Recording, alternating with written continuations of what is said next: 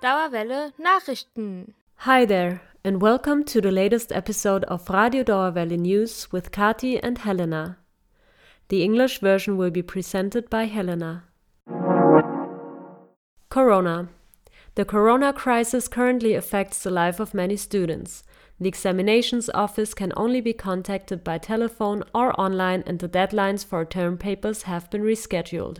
The Staatsexamen and regular exams have been paused, and the start of the semester postponed to April 20th.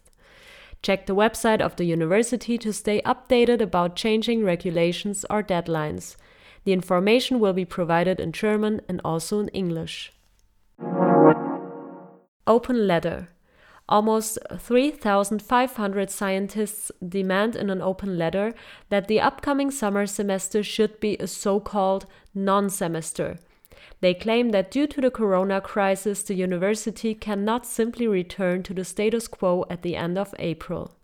Our reporter Florin commented on this suggestion creative semester, non-semester, or zero semester. This is what the coming summer semester is supposed to become, according to the demand in an open letter from almost 3.5 thousand scientists the university life is officially interrupted for the time of the non semester because the corona crisis means that business cannot take place as usual. Teaching should still be provided by online offers, and exams are not to be taken as usual. But BAföG payments and other services will not be influenced by this particularly missed semester. So the idea a good idea, I think, because we must now not only show solidarity by avoiding social contacts, we must also find solutions for all those who are affected by the corona pandemic in other ways.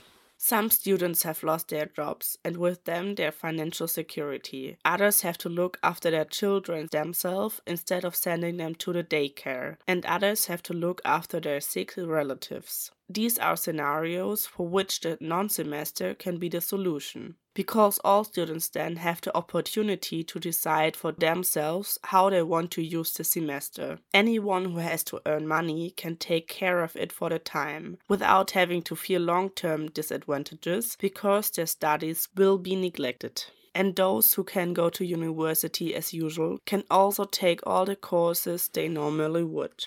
So far, there's no quick and unbureaucratic protection for those affected, which ensures that everyone can cope with their everyday university life without worries. So the non-semester is the best solution for now. In this way, more differentiated help can be developed. Because who knows how far the effects of the pandemic will reach and how long it will take. Nevertheless, all courses that cannot take place regularly due to the risk of infection must be replaced by online courses or in some other way. After all, only those who need it should be able to take a break, and not research and teaching as a whole. This comment was created by our reporter Florin. Since a lot of events have been cancelled due to the corona situation, we have put together a list of things you can do at home and help to flatten the curve. This list contains suggestions of what you can do, but it's perfectly okay if you just use the extra days off to play games, chill out, watch TV shows, or simply do nothing. We wanted to offer some inspiration that goes beyond spring cleaning and help you to make the best of the situation while staying inside. Education YouTube is full of free lectures, talks, documentaries, or language lessons. You can find most of them on the channels of, for example, Arte or TED Talk. Platforms like LearnDutch.org, Keep Kids Learning, or several language learning apps like Memrise, Duolingo, or Busuu provide online language lessons. Depending on your personal interests, you might find interesting content on the channels of the Stanford University, the MIT, or other universities. Furthermore, there are websites like Udemy, Skillshare, or Masterclass that provide educational content or even free classes on various topics. Many universities started to open up their online libraries. For example, the Goethe University and the Cambridge University Press provide online access to many textbooks in a wide range of fields.